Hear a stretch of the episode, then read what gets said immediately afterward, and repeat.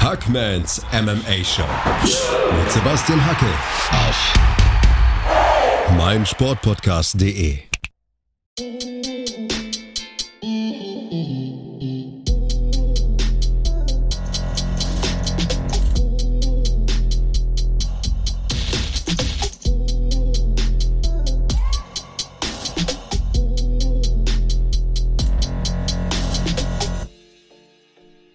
Da draußen und herzlich willkommen zu Episode 104 von Hackmans MMA Show auf meinsportpodcast.de. Einige von euch haben sich eine kleine Bonusfolge über Fedor gewünscht und deswegen spreche ich heute über seine Leistungen und vor allem über seine Leistung bei der letzten Bellator Show in Russland. Bevor es jedoch losgeht, noch Eins, zwei, drei Punkte von mir. Erstens, ha, am naheliegendsten, am kommenden Wochenende werde ich an der Seite von Mandy Böhm UFC 267 auf der Zone kommentieren. Die Routiniers Jan Blachowitz und Glover Teixeira kämpfen da um die Krone im Halbschwergewicht. Petrian und Corey Sandhagen messen ihre Kräfte in einem hochklassigen Duell. Habib 2.0, so nennen ihn ja viele, Islam Makhachev geht als klarer Favorit in das Duell mit dem immer gefährlichen Dan Hooker, den man meiner Meinung nach nie abschreiben darf. Volkov und Tibura kollidieren im Heavyweight. Also, was sage ich? Ich freue mich. Samstagabend 20 Uhr. Samstagabend 20 Uhr. Beste Zeit, beste Action, bester Sport muss man einfach sehen. UFC 267 auf der Zone mit Mandy Böhm und mir. Zweitens, wenn ihr diesen Podcast gerne hört, egal wo, im Auto, auf dem Weg zur Schule, auf dem Weg zur Uni, auf dem Weg zur Arbeit, dann abonniert ihn bitte doch bei Apple Podcasts, bei Spotify oder da, wo ihr eben eure Podcasts hört. Gebt dem Podcast gerne 5 Sterne bei Apple Podcasts, denn gute Bewertungen beeinflussen bekanntlich den Algorithmus und das ist wiederum gut für die Reichweite dieses Projekts. Drittens und letztens, wenn ihr mal eine Frage habt, wenn euch etwas am oder im Podcast gefällt oder eben auch nicht gefällt, wenn ihr Lob habt oder Kritik loswerden wollt, hey, damit muss ich leben können. Wenn ihr irgendeine Form von Feedback, Input oder Anregungen habt, kontaktiert mich bitte unter Sebastian Hackel bei Twitter oder Instagram, benutzt den Hashtag HackmanMMA und äh, ja, in dieser Woche habe ich tatsächlich auch eine Frage an euch. Vielleicht habt ihr ja die letzte Ausgabe gehört. Ähm, falls ihr 30 Sekunden Zeit haben solltet, schreibt mir doch bitte mal bei Twitter. Ich sage es nochmal, Sebastian Hackel, ob ihr dieses Format hier, diesen Podcast, Hackmans MMA Show, gerne auf YouTube sehen würdet. Egal in welcher Form. Ich mache mir viele Gedanken. Also ich habe durchaus ein paar kreative Zellen in meinem Hirn und ich lasse mir da viel durch die Birne gehen momentan. Schreibt mir einfach mal eure Meinung. Hackmans MMA Show zusätzlich zu diesem Audioprojekt auch noch auf YouTube. Ja, nein, vielleicht. Warum ja, warum nein, warum vielleicht. Würde mir echt viel bedeuten, wenn ihr euch da mal 30 Sekunden Zeit nehmt und eure Meinung liegt mir am Herzen. Deswegen, bitte, nehmt euch 30 Sekunden Zeit. Jetzt aber wirklich zum Thema des heutigen Tages. Das war auch von euch gewünscht. Heute geht es um Fedors Leistung bei Bellator 269 in Moskau. Und äh, ja, mal sehen, wie weit ich da aushole. Ich bin ja um zwei, drei Worte nie verlegen. Ähm, am vergangenen Samstag, da präsentierte Bellator eine Card aus Russland.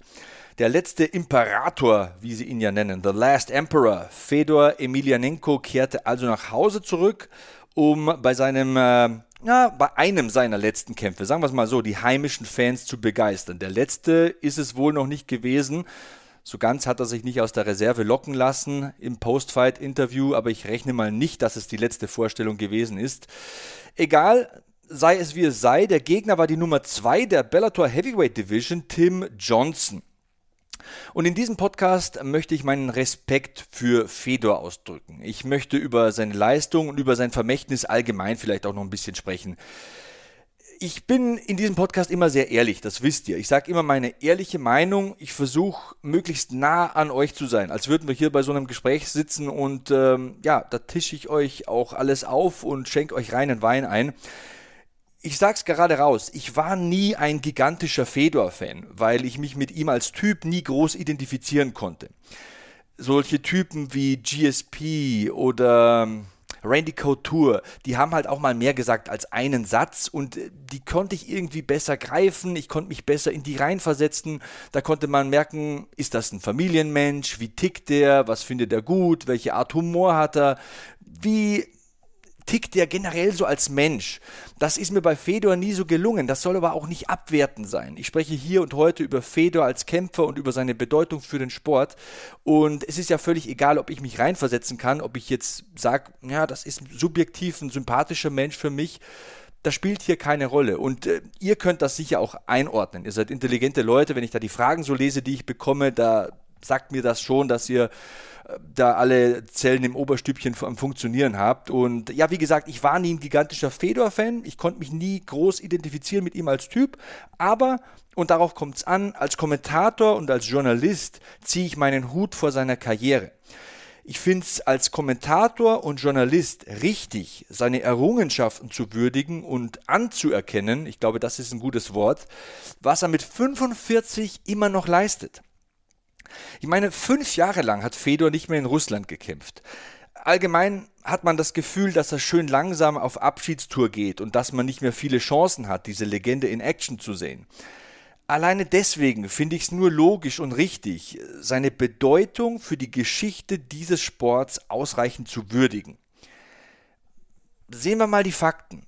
Ich habe hier das Wikipedia-Fenster offen. Seit über 20 Jahren Seit über zwei Jahrzehnten liefert Fedor oder Fjodor, so wie er ja eigentlich ausgesprochen wird, denkwürdige Leistungen ab. Sein Debüt, scrollen wir mal nach ganz unten, gab er im Mai 2000 bei Rings. Hier hat er auch seine ersten elf Profikämpfe bestritten. Bilanz vor dem Wechsel zu Pride war damals 11 zu 1, also sehr, sehr ordentlich. Ja, dann die wohl bemerkenswerteste Zeit seiner Karriere. Von 2002 bis Ende 2006 war er dann bei Pride in Japan aktiv und dort hat er auch diesen Legendenstatus erreicht. Den hat er auch verdient, so muss man ihn auch bezeichnen. Fedor ist eine Legende. Punkt aus. Bei Pride hat er nie verloren. Er hat zig Hall of Famer bezwungen. Mark Coleman und Kevin Randleman per Aufgabe besiegt. Coleman sogar zweimal. Mirko Krokop und Antonio Rodrigo äh, Noguera geschlagen, Mark Hunt getappt. Also es gab eine Zeit, in der er als bester MMA Heavyweight Fighter auf dem Planeten galt. Er hat mit Sicherheit, das ist mal Fakt, Geschichte geschrieben und Bedeutendes geleistet. Und deswegen gibt es auch diesen Podcast, deswegen gibt es auch meine Respektsbekundung. Ich denke, wenn man Podcaster ist im Bereich MMA, muss man auch mal ein paar Worte oder längere Sätze zum Thema Fedor fallen lassen. Was ich, und das ist auch meine Art, Dinge zu beleuchten, herausstellen möchte, ist, es gibt immer Licht und Schatten. Ich fange immer mit dem Positiven an, mit meiner Begeisterung, aber was ich bis zum heutigen Tag sehr bedauere, ist tatsächlich die Tatsache, dass Fedor nie in der UFC gekämpft hat. Dana White und er haben es einfach nie geschafft, so eine respektvolle Grundbasis zu finden und wir werden leider nie herausfinden, wie sich Fedor gegen Kane Velasquez, gegen Randy Couture, gegen Junior Dos Santos, gegen Stipe Miocic, gegen einen Brock Lesnar, gegen einen Alistair Overeem oder gar gegen die heutigen Superstars geschlagen hätte. Ähm, nach der Pride-Zeit, seiner Hochzeit, dieser denkwürdigen, legendären Zeit, hat er für verschiedene Promotions gekämpft, manche bekannter, manche weniger bekannt. Spontan fällt mir da noch der Sieg gegen Alowski bei Affliction ein.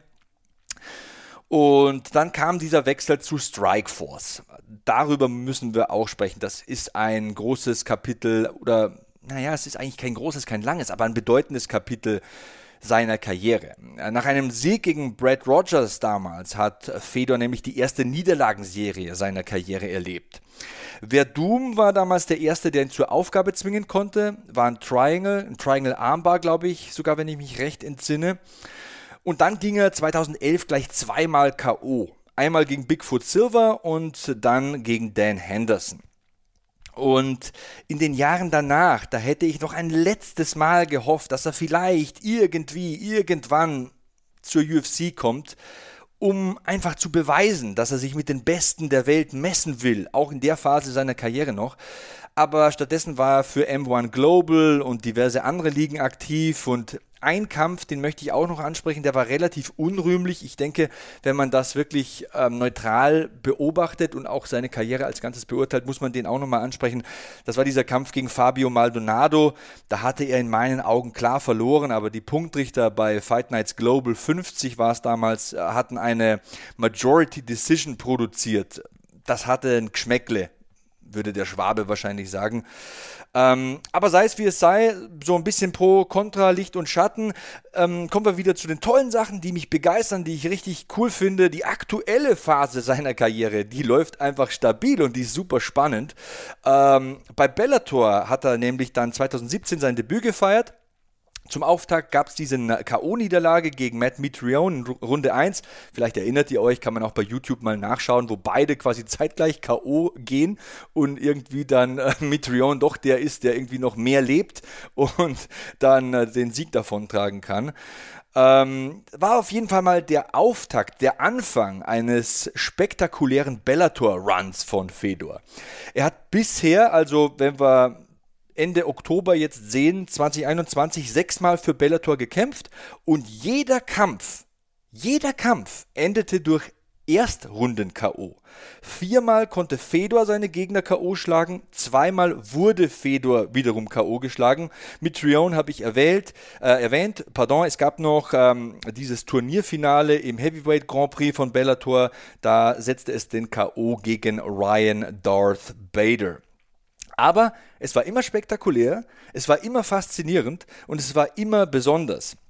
Seine Siege, ja, da gibt es natürlich auch äh, Stimmen, die Gegenteiliges behaupten, wenn man hier sagt, er hätte da äh, gegen Elite-Athleten gekämpft. Frank Mir war schon ein bisschen über den Berg.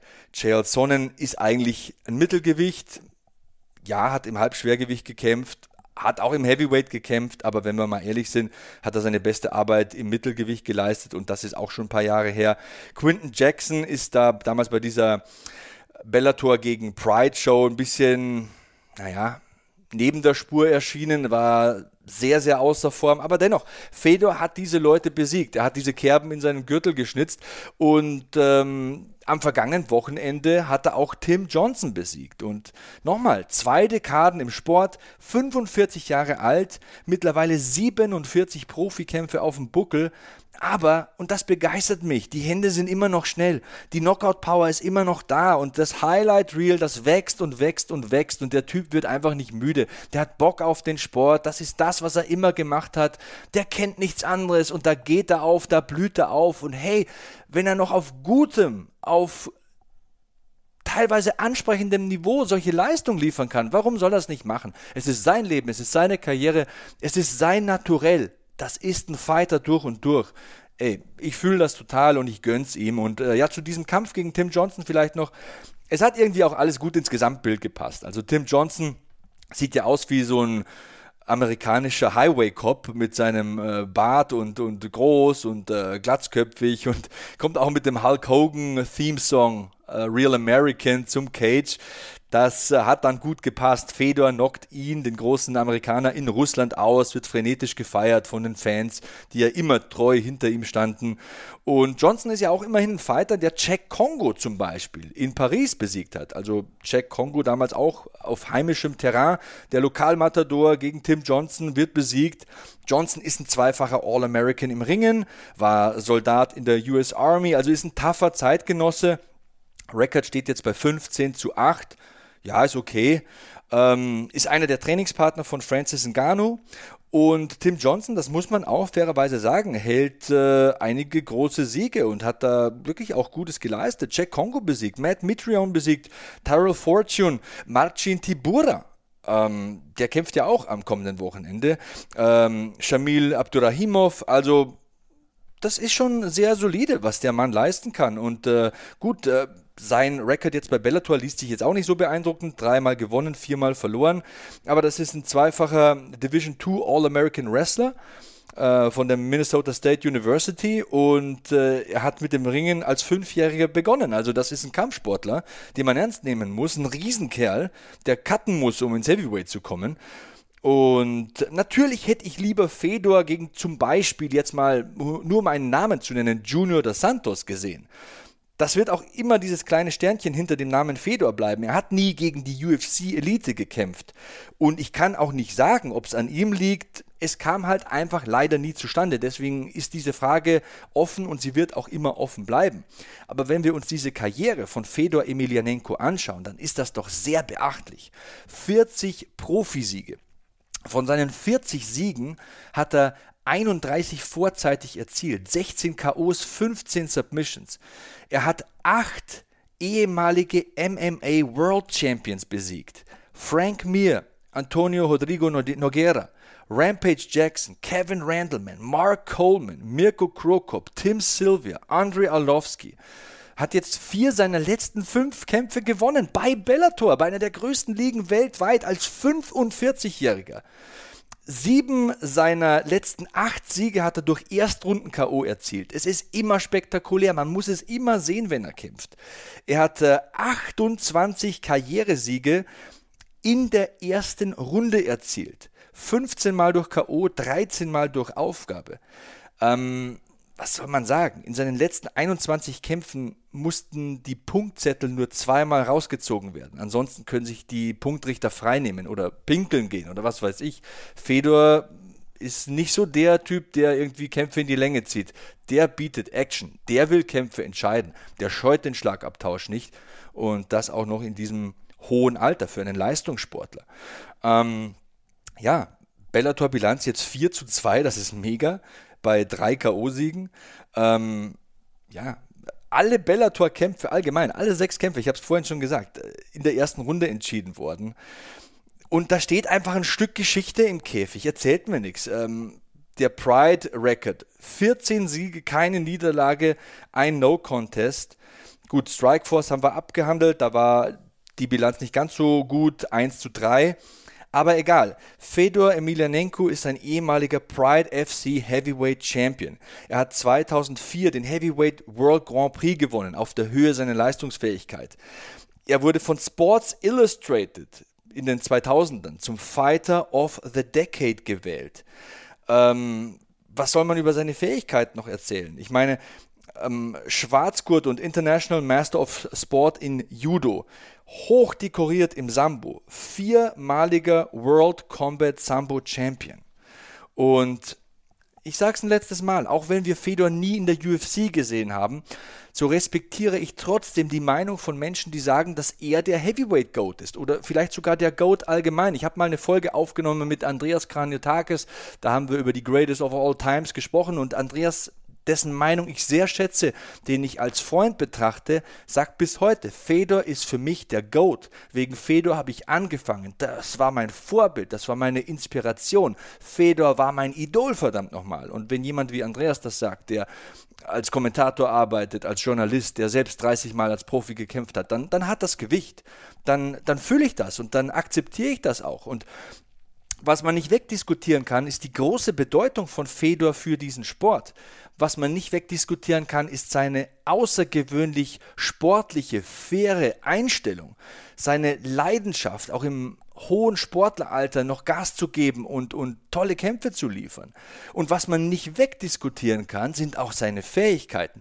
Ich meine, analysieren wir doch mal hier diese Szene. Ich habe äh, hier an meinem Seitenfenster die Szene offen von, ähm, wo habe ich es auf Twitter gefunden? Ja, hier, hier habe ich es gefunden. Also Left jab like Two monster shots by Fedor.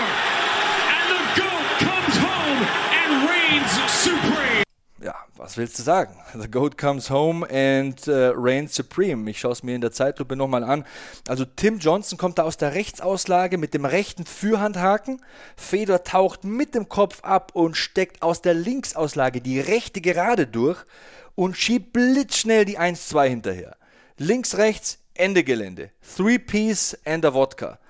Vintage Fedor, wahnsinniger Handspeed, super Timing, extremes Distanzgefühl und unnachahmlich, wie er schlägt. Hände ganz tief, teilweise kommen die unter der Gürtellinie nach oben raus. Er schwingt sie auch fast ein bisschen, aber er kann das. Ähm, das ist eine einzigartige Schlagtechnik, das ist unorthodox und es ist unfassbar schwer, gegen Leute zu kämpfen, die nicht klassisch schlagen falls das Sinn macht, was ich sage. Ähm, ja, Danke, Fedor. Ich bin ehrlich, ich konnte mich nie so richtig reinversetzen in ihn als Person. Aber und ich glaube, das muss man in der heutigen Zeit, wo man immer nur noch eine Meinung haben darf und wo man immer in eine Ecke geschoben wird oder, ange oder angeprangert wird oder hochgejubelt wird. Wir haben das ja als Gesellschaft verlernt, Dinge diszi diszipliniert und differenziert, das ist noch das wichtigere Wort, zu betrachten. Ich habe Respekt vor seinen Leistungen. Ich habe Achtung vor seinem Vermächtnis.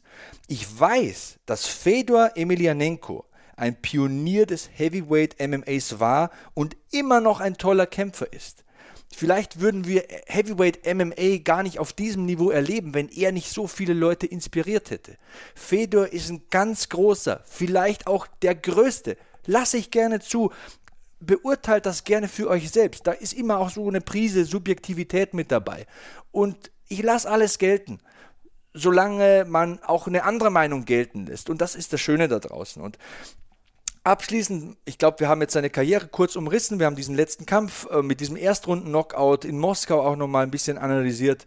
Abschließend möchte ich sagen, dass ich ihm alles, alles Gute wünsche, von ganzem Herzen. Er soll das so machen, wie er will. Ich glaube, er kann immer noch auf verdammt gutem Niveau kämpfen. Gut, ob er jetzt einen Cyril Gunn oder einen Francis Ngannou oder so die Top-Elite in der UFC überstehen würde, werden wir nie erfahren kann keiner endgültig sagen. Meiner Meinung nach wahrscheinlich nicht, aber das spielt hier auch keine Rolle. Ich wünsche ihm alles Gute. Er ist ein Pionier, ein Urgestein, ein Wegbereiter. Er verdient allen Respekt der Welt. Und ähm, um nichts anderes geht es hier in dieser Ausgabe. Fedor, mach so weiter, wie du weitermachen willst. Ähm, ich glaube auch auf diesem Status, auf diesem Niveau, auf diesem ja, Punkt seiner Karriere, wo er sich gerade bewegt, da muss er das selbst entscheiden. Welche Kämpfe er annimmt, wo er kämpfen will, wie er kämpfen will. Er hat sich das verdient und das muss er selbst entscheiden. Und das sind meine Schlussworte. Ich wünsche ihm alles erdenklich Gute, dass er noch lange kämpfen kann, denn das will er. Er ist ein Fighter. Ich wünsche, wünsche ihm, dass er verletzungsfrei bleibt und vor allem, dass er uns allen Spaß bereitet. Und ich sage danke, Fedor, dass ich auch ein paar Kämpfe von dir kommentieren durfte. Das war eine tolle Erfahrung. Das ist mir eine Ehre gewesen und ähm, das war es auf jeden Fall mal mit dieser Fedor Emelianenko, ich sage es nochmal richtig, Fjodor Emelianenko Spezial-Sonder-Bonus-Ausgabe. Um das ging es heute und in diesem Sinne sage ich, bleibt sicher, bleibt sauber, bleibt safe. Bis zur nächsten Episode von Hackmans MMA Show auf meinsportpodcast.de. So long, Hackman out.